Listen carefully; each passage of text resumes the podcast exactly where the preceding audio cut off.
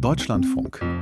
Campus und Karriere. Heute mit Mathis Jungblut. Herzlich willkommen. Bei uns in der Sendung geht es heute weiter um das Thema dieser Tage, den Fachkräftemangel und wie man dagegen vorgehen kann. Zum Beispiel mit einer besseren Integration von geflüchteten Jugendlichen in den Ausbildungsmarkt. Und wir schauen in unserer Reihe Handeln fürs Klima auf einen altgedienten Beruf mit neuen Handlungsfeldern. Das Ganze hier in der nächsten halben Stunde bei Campus und Karriere.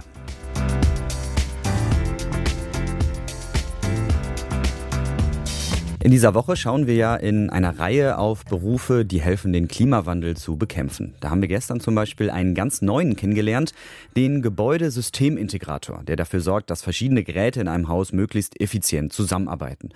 Heute geht es dagegen um einen sehr alten Beruf, der aber wegen des Klimawandels neue Bedeutung bekommen hat, den Dachdecker. Mehr von Anja Nils. Abdul Kadir steht auf dem Schrägdach eines zweistöckigen Doppelhauses und kontrolliert, ob die Dachziegel an der richtigen Stelle liegen und alles für die Montage der Solarmodule vorbereitet ist. Vor zwei Monaten hat der 21-Jährige bei der Berliner Firma Viellechner eine Ausbildung als Dachdecker begonnen.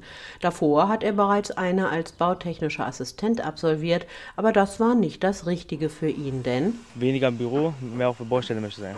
Es ist vom Familienberuf her. Mein Opa war Dachdecker, mein Vater ist Dachdecker, mein Onkel ist Dachdecker. Deswegen habe ich mich auch dazu entschlossen, auch Dachdecker zu werden. Gute Entscheidung, sagt sein Chef Lasse Kutzbach. Also ich glaube, der Job auf dem Bau hat Zukunft. Ja, wir haben in Corona gemerkt, er ist krisensicher.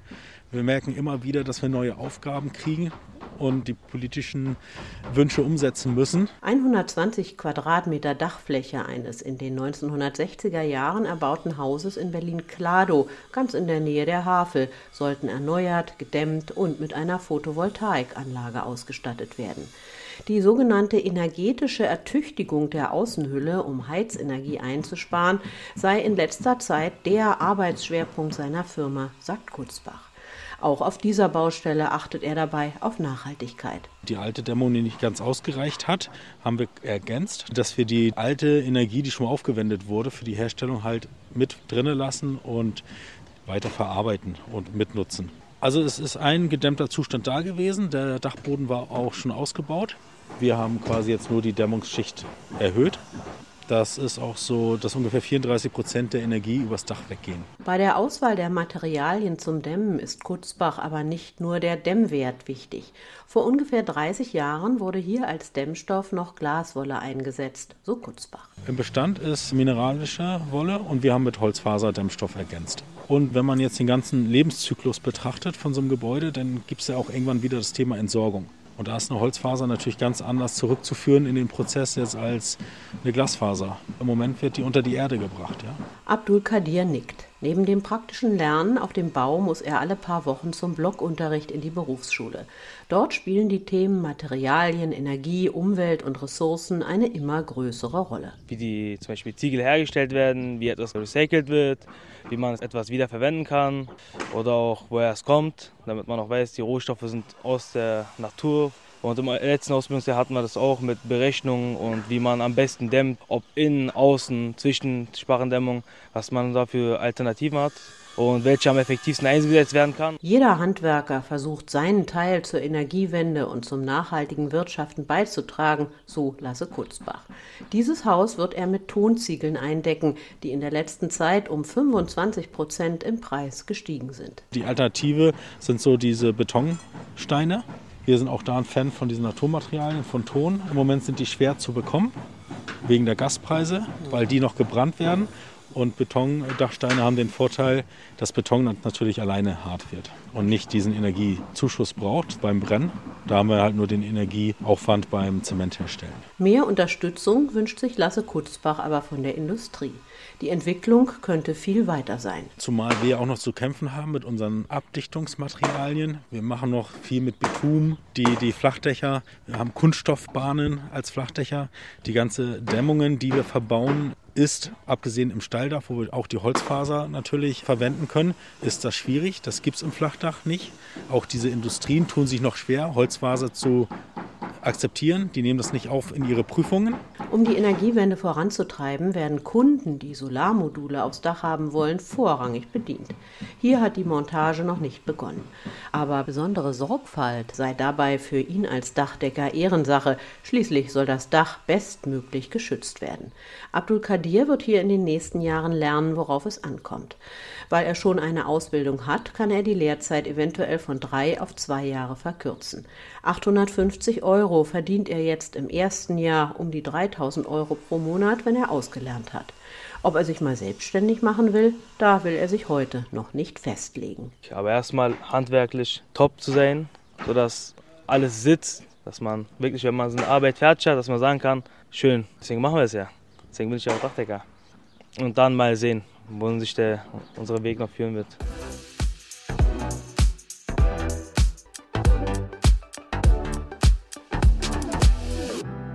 Wir berichten ja schon seit längerer Zeit über den Fachkräftemangel und dass den vor allem Ausbildungsbetriebe im Moment stark spüren.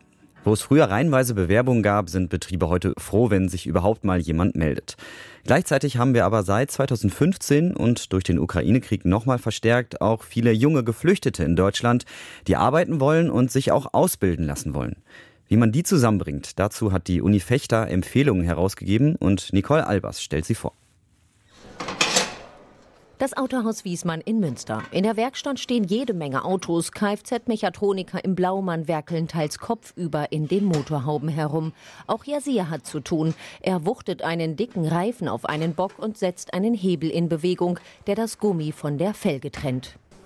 Reifen aufziehen soll die Sommerreifen entsorgen und die Winterreifen drauf machen.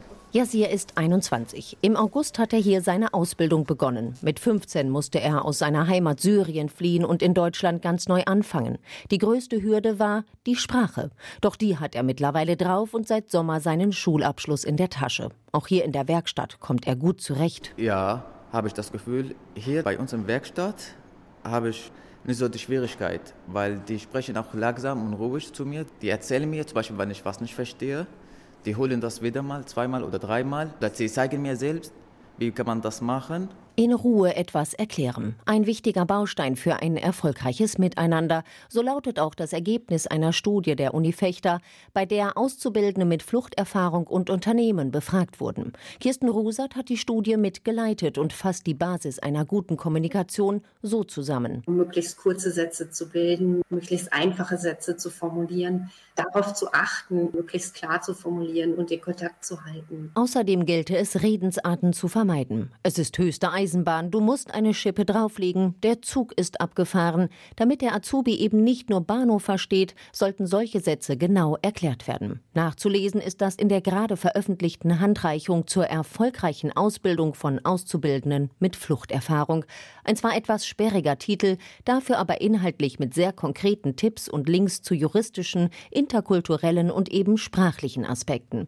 Ziel ist es, mehr Arbeitgeber für die Ausbildung zu gewinnen und Vorurteile abzubauen, etwa durch die Erfahrungsberichte der Betriebe. Es ist so gewesen, dass Ausbildungsbetriebe uns zurückgemeldet haben, unsere Auszubildenden halten sich an die Regeln, die sind zuvorkommend. Sie sagten, wenn wir es vergleichen zu unseren deutschen Auszubildenden, dann sind die Geflüchteten motivierter, engagierter, höflicher im Umgang, sie sind pünktlich. Was aber auch deutlich wurde, Auszubildende mit Fluchterfahrung sind betreuungsintensiver. Betriebe müssen mehr Zeit einplanen. Und nicht nur das. Also das, was die Betriebe am meisten monieren, ist eigentlich der bürokratische Aufwand. Also Ausländerbehörde, Arbeitserlaubnis, Bleiberecht, Ausbildungsduldung, all diese Dinge. Auch dazu bietet die Handreichung Links zu Einrichtungen, die die Betriebe genau dabei unterstützen können. Entscheidend für eine gelungene Ausbildung aber hält Rusat etwas anderes. Das mag jetzt vielleicht ganz trivial erscheinen, aber letztlich geht es erstmal um ein gutes Arbeitsklima. Jemand, der sich traut zu fragen, der auch bei Fehlern ein Feedback bekommt, aus dem er lernen kann. Ich glaube, dass hier viel Zeit gespart werden kann. Das ist auch die Erfahrung von Thorsten Wiesmann. Seit 2015 hat er bereits mehrere Menschen mit Fluchterfahrung in seinem Autohaus eingestellt. Intuitiv ist der Betrieb dabei so vorgegangen, wie es auch die Handreichung empfiehlt. Erstmal probieren, eine Woche Praktikum, damit man mal weiß, was sind das für Leute, wo kommen die her, was, was können die, was bringen die mit und dann auch wirklich sich auch genau überlegen, zu welcher Person packe ich den, passt das, hat die Person, die ihn dann auch betreut, die Ruhe und auch die Muße, ihm das auch zu erklären und er muss dann auch den Raum kriegen. Das gilt auch für Yasir. Bei neuen Aufgaben steht ihm ein Geselle zur Seite und geht auch nicht eher weg, bis alle Handgriffe wirklich sitzen. Den Reifen aber, den wechselt Yasir mittlerweile ohne Unterstützung. Erstmal war es ein bisschen schwierig, weil ich konnte nicht noch nicht auf dem Gerät arbeiten. Hat mich so zweimal gezeigt und dann hat es geklappt.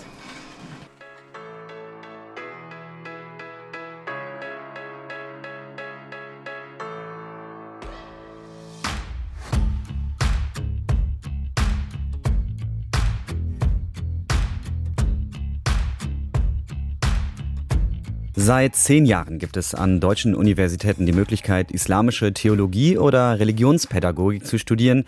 Im Wintersemester sind im Moment 2500 Studierende eingeschrieben. Die meisten entscheiden sich entweder aus Interesse an ihrer Religion oder mit dem Ziel, in einem sozialen Beruf zu arbeiten für islamisch-theologische Studien. Zu diesem Ergebnis kam vor zwei Jahren eine Umfrage, die Konstantin Wagner, Professor für Erziehungswissenschaften an der Universität Mainz, mit ausgewertet hat. Nun hat er gemeinsam mit Naim Chakir Matna, Professorin für islamische Theologie an der Uni Gießen, untersucht, was nach dem Studium kommt. Meine Kollegin Tikla Jan hat mit den beiden gesprochen und ihre erste Frage war, wo die Absolventen nach dem Studium denn tatsächlich arbeiten. Nach unserer Studie arbeiten fast 40 bis 45 Prozent im pädagogischen, im Bildungsbereich und fast 40 Prozent, wenn man Seelsorge und Gemeindearbeit nochmal dazu zählt, im ja, sozialen Bereich. Islamwissenschaften, islamische Religionspädagogik, das sind Bereiche, die natürlich in unserer Gesellschaft, würde man sich vorstellen, nachgefragt sind. Da gibt es einen relativ großen Beratungs-, Informationsbedarf. Unlängst hatten wir die Islamkonferenz und da hat man gemerkt, dass ganz unterschiedliche Gruppierungen miteinander kaum ins Gespräch kommen, dass ähm, Fragen wie Islamismus äh, wichtig sind. Da gibt es äh, viel Unwissen.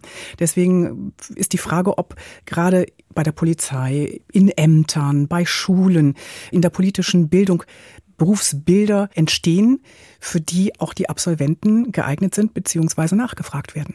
Herr Wagner. Es ist genau so. Also alle die Bereiche, die Sie gerade genannt haben, in, in, in genau den Bereichen sind AbsolventInnen auch zu finden. Man könnte noch mehr äh, nennen, also zum Beispiel die Gefängnisse und, und so weiter und, und so fort. Also tatsächlich ist es so, dass Berufsfelder auch neu am Entstehen sind oder auch berufliche Positionen äh, neu am Entstehen sind, die sich erschlossen werden können von den Absolventinnen der islamischen Studien und auch erschlossen werden. Und es ist natürlich kein Zufall, dass ein Großteil der Absolventinnen im Bildungs- und Erziehungsbereich landet und hier nochmal in ganz speziellen Nischen oder äh, Bereichen, zum Beispiel in der Präventionsarbeit. Und das ist sozusagen einerseits eine Chance. Es gibt auch Absolventinnen, die wollen genau dorthin. Die haben deswegen schon studiert, weil sie Lust auf diese Arbeit haben.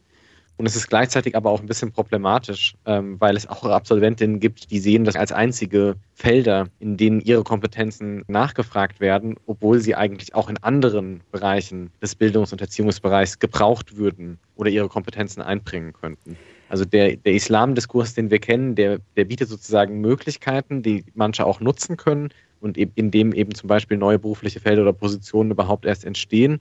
Und der ist gleichzeitig auch ein Stück weit problematisch, weil er sozusagen bestimmte Felder oder Positionen äh, nur anbietet und andere eben nicht, in denen aber sowas wie Religions-, Kultursensibilität, Reflexionskompetenz und so weiter, was sozusagen im Studium der islamischen Theologie auch erworben wird, eingebracht werden könnte. Wie reagieren die Absolventinnen? Was haben Sie bei der Studie festgestellt? Fühlen Sie sich auf die Arbeitswelt insofern, auf die Berufsbilder, die bereits existieren, gut vorbereitet? Und andererseits äh, gibt es Nachfragen nach Unterstützung, um neue Positionen zu implementieren? Viele wünschen sich tatsächlich äh, eine noch mehr praxisnahe Ausbildung oder ein praxisnahes Studium, die sie tatsächlich äh, für die Praxis vorbereitet, was zum Beispiel Organisation und Planungskompetenz anbelangt, was äh, hinsichtlich Problemlösungsstrategien anbelangt. Also das wurde dezidiert angegeben, dass sie sich eher eben ein praxisorientiertes Studium wünschen würden, die sie auch tatsächlich auf die Arbeit vorbereitet. Wir sehen hier daran anschließend auch einen relativ starken Unterschied bei den Personen, die aufs Lehramt studiert haben und die Personen, die nicht aufs Lehramt studiert haben. die mit dem Berufsziel oder mit dem Studiengang Lehramt würden auch zu einem sehr, sehr hohen Prozentsatz wieder das Studium wählen. Das ist bei den anderen schwächer ausgeprägt. Wir können das ganz gut damit erklären, dass ähm, es natürlich keine Berufsgarantie gibt, aber halt viel bessere Chancen gibt, eine viel klarere Vorbereitung auf ein klar umrissenes Berufsfeld im Lehrberuf während es wie im Übrigen ja auch in vielen anderen Sozial-, Geistes-, Kultur-, genau, kulturwissenschaftlichen Fächern die Unbestimmtheit sehr viel höher ist. Und deswegen gibt es tatsächlich einige, die sagen, ja, das, ähm, das Studium war toll, das war interessant, ich habe da viel mitgenommen, viel gelernt, ich konnte mich bilden, ich konnte mich mit mir selbst beschäftigen und so weiter und so fort. Aber im Hinblick auf die Berufskompetenzen ist hier quasi zu wenig gemacht worden. Ja? Ob das jetzt sozusagen am Fach liegt oder ob das nicht ein allgemeiner ähm, Befund ist, den man ganz analog auch bei anderen Studienfächern so sieht, können wir vielleicht offen lassen an der Stelle. Klar ist, dass wir es mit einem Fach zu tun haben, was relativ neu ist und auch da sehr viele Unbestimmtheiten und Herausforderungen auch gibt sich ähm, zurechtfinden äh, im Arbeitsmarkt, für sich selber suchen, selbstständig unterwegs sein als Absolvent und nach einer Stelle suchen. Das ist für viele ähm, Studierende ja auch gerade in den Sozial- und Geisteswissenschaften problematisch. Wie lange dauert es, bis die Absolventen eine Stelle, einen Beruf gefunden haben, eine Anstellung gefunden haben? Man kann eigentlich sagen, dass nach einem Jahr die absolute Mehrheit der Absolventinnen gut untergekommen ist und bei manchen geht es schneller und bei anderen dauert es eben länger. Also eine relativ kurze, überschaubare Zeit. Jetzt ist es die erste. Retrospektiv, ja. Retrospektiv. Man weiß es in dem Moment, wo man sucht, natürlich nicht.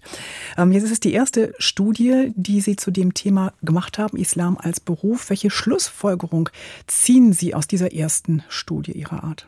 Also äh, nach zehn Jahren islamische Theologie sehen wir schon, dass sich diese Studien auch innerhalb der Universitätslandschaft etabliert hat. Und was können wir noch sagen, dass deutlich ein Praxisbezug nachgefragt ist. Also da könnten wir sagen, könnten sich da die Universitäten nochmal Gedanken machen. Und darüber hinaus wäre eine Konsequenz möglicherweise berufsbegleitende Studiengänge anzubieten, weil wir gesehen haben, eben, dass nach dem Bachelorstudium 80 Prozent ins Masterstudium übergehen und dieses auch berufsbegleitend machen. Also da wäre nochmal ein Angebot wichtig. Und äh, unsere AbsolventInnen, das hat mich auch nochmal sehr erstaunt, sind sehr sozial engagiert. Also viele der Absolventen gaben an, ehrenamtlich in Vereinen äh, tätig zu sein. Und das beschränkt sich eben nicht nur auf religiöse äh, Initiativen, sondern auch bei Sportvereinen, Jugendvereinen und, und, und, dass sie sich halt gesellschaftlich einbringen und eben mitgestalten möchten. Äh, also das zeigt ja auch ein enormes Potenzial für Aktivität und Engagement auf, die man vielleicht auch aufgreifen könnte.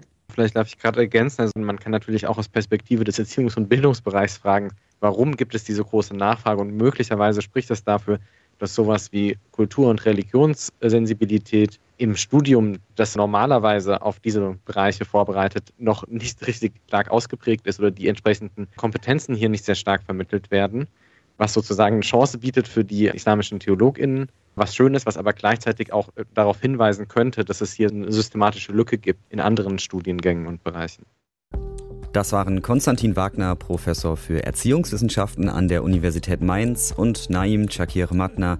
Sie ist Professorin für islamische Theologie an der Universität Gießen. Beide waren im Gespräch mit meiner Kollegin Tekla Jahn.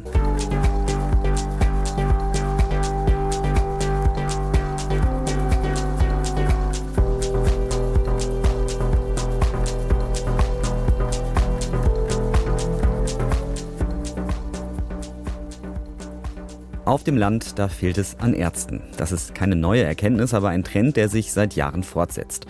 Mit verschiedenen Stipendien versuchen die Bundesländer mittlerweile Medizinstudierende zu verpflichten, später auf dem Land zu praktizieren, zum Beispiel als Landarzt, also als Hausarzt.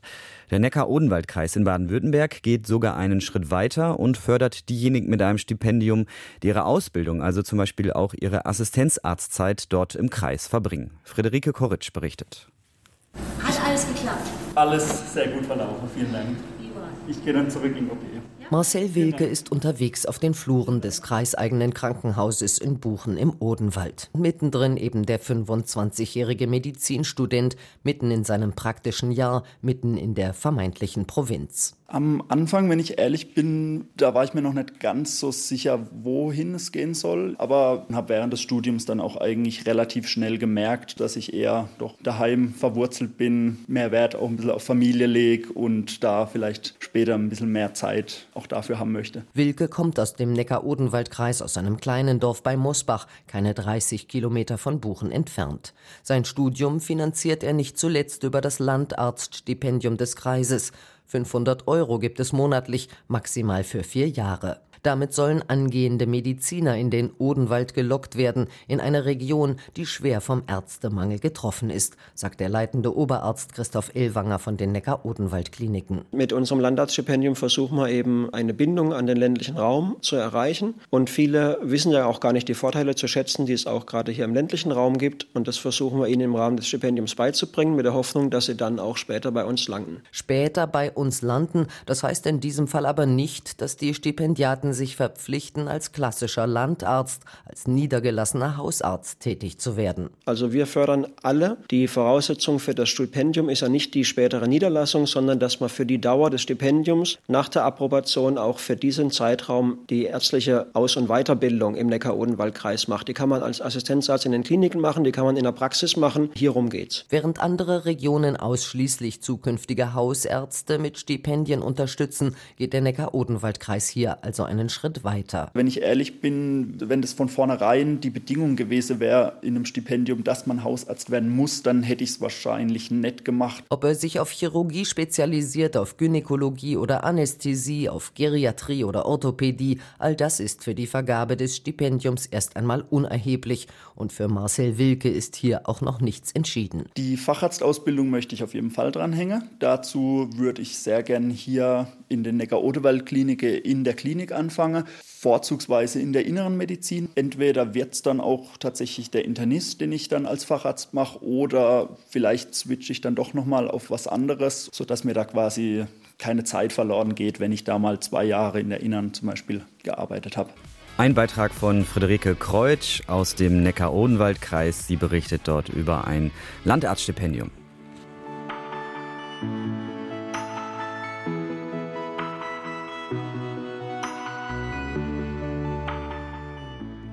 Und das war's für heute bei Campus und Karriere. Jetzt geht's hier weiter mit den Nachrichten und dann kommt Corso Kunst und Pop.